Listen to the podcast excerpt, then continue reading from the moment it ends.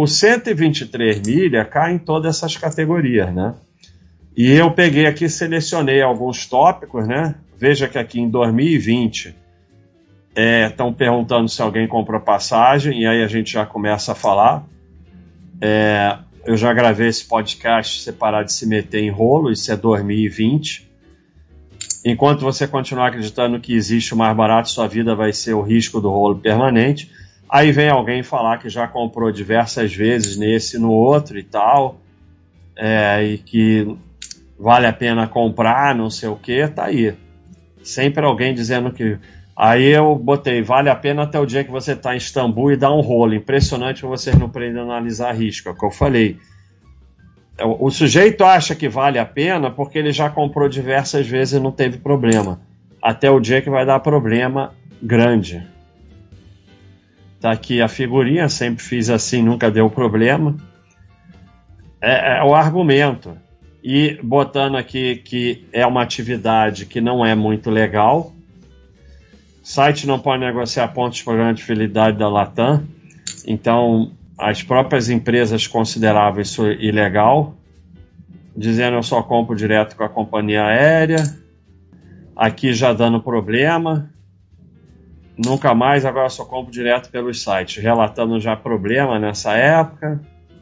Outro problema, tentou cancelar, não, não conseguiu. A passagem custou 480 e a multa para cancelar é 600. É assim, já vinha dando problema, mas as pessoas querem tanto ser espertas que não adianta, elas continuam se metendo.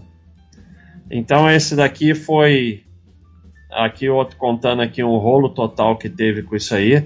Porque é assim, dava certo se tudo desse certo, né? O outro aqui com alguns processos e tal, não sei o quê. É, então tá. Aqui também um outro de 2020, que é um sujeito que deu problema nesse outro aqui, que não é um, dois, três. E aí falando com a ANAC, a ANAC respondendo não regulamos programa de milhagem, você precisa resolver com a própria empresa. Então não é regulado pela ANAC, mas não interessa, vamos lá. E aí, obviamente, né, quem poderia imaginar, né, três anos depois daquela postagem, como sempre, e pior, aí a devolução vai ser em voucher usado na, na própria empresa, né? E aí tem aqui, né, a imagem disso aí.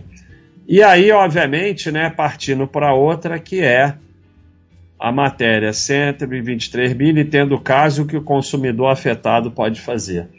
E a mídia contribuindo para que eles continuem se achando vítimas e assim continuem caindo é, em novos golpes, né? Você levou o golpe, seja esse ou seja outro que, que você quer? Que, o que fazer? A sua preocupação é com esse golpe. E eu normalmente respondo: olha, esse golpe aí, essa passagem perdeu, não tem a menor importância. Importante é os ferros que você vai levar no futuro muito maiores do que esse, porque você não assume o seu erro. Então a primeira coisa é assumir o seu erro. Ninguém botou um revólver na sua cabeça e te obrigou, compra passagem aqui mais barata. Você que se achou esperto, achou que comprar no site da, da, da empresa aérea era coisa de babaca, você, o esperto, não vai fazer isso, vai comprar mais barato. Então, primeiro assume o seu erro. Segundo, aprende com o seu erro. Terceiro, coloca uma pedra e segue em frente. Assim você vai parar de cair em golpe. Enquanto você não assumir que o erro é seu, ficar se fazendo de vítima e não colocar uma pedra e ficar pensando naquele prejuízo, você vai cair em novos golpes. Você entrar numa de meus direitos e vítima, que é o que a mídia está fazendo agora, que elas ficam incentivando. Isso é um incentivo tão grande que uma vez eu vi uma reportagem, eu devia ter, ter achado, que as pessoas, as pessoas, pagaram com o estelionatário para passar num concurso. Ou seja, cometer um crime. E aí não passaram, óbvio, foram para a delegacia da queixa, deveriam ser presas, e a mídia ficou tratando, chamando de vítima. As pessoas querem cometer um crime e são chamadas de vítimas. Então, é, normalmente se acham espertos e muitas vezes nem se importam em estar cometendo um crime. Que esse troço aí não era totalmente legal. Então, enquanto você ficar numa de meus direitos e se achando vítima, você vai cair em novos golpes.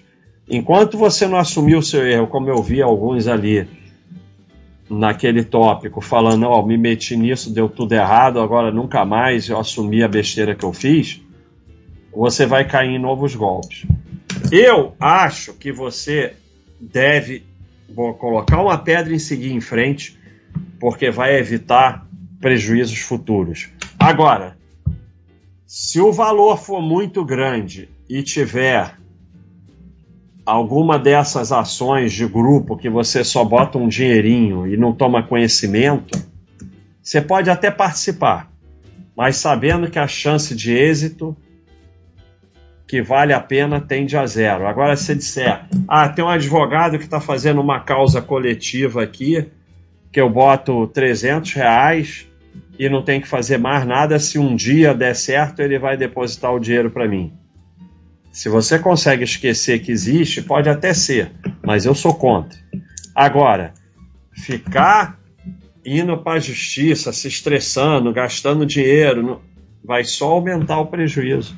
E vai ter prejuízo de paz e tempo. Como eu falei para vocês, Boi Gordo quebrou em 1990, está até hoje na justiça. São 10, 33 anos. 33 anos depois ainda está brigando na justiça. Então, é, o mais importante é você não cair em novos golpes. Sim, a mídia deve parar de tratar o esperto como vítima, mas não vai parar. Provavelmente porque tratar como vítima vende mais jornal. Né? Mas enquanto ficar tratando como vítima, é uma maldade com essas pessoas tratarem elas como vítima. Pode parecer muito duro virar para a pessoa e falar: você é um idiota, você achou que era esperto, inclusive se achou malandro, se meteu nisso aí, agora assume seu erro, para de palhaçada e segue com a sua vida. Mas essa é a chance da pessoa. Enquanto ficar tratando ela de vítima num paternalismo, ela vai continuar caindo em golpe.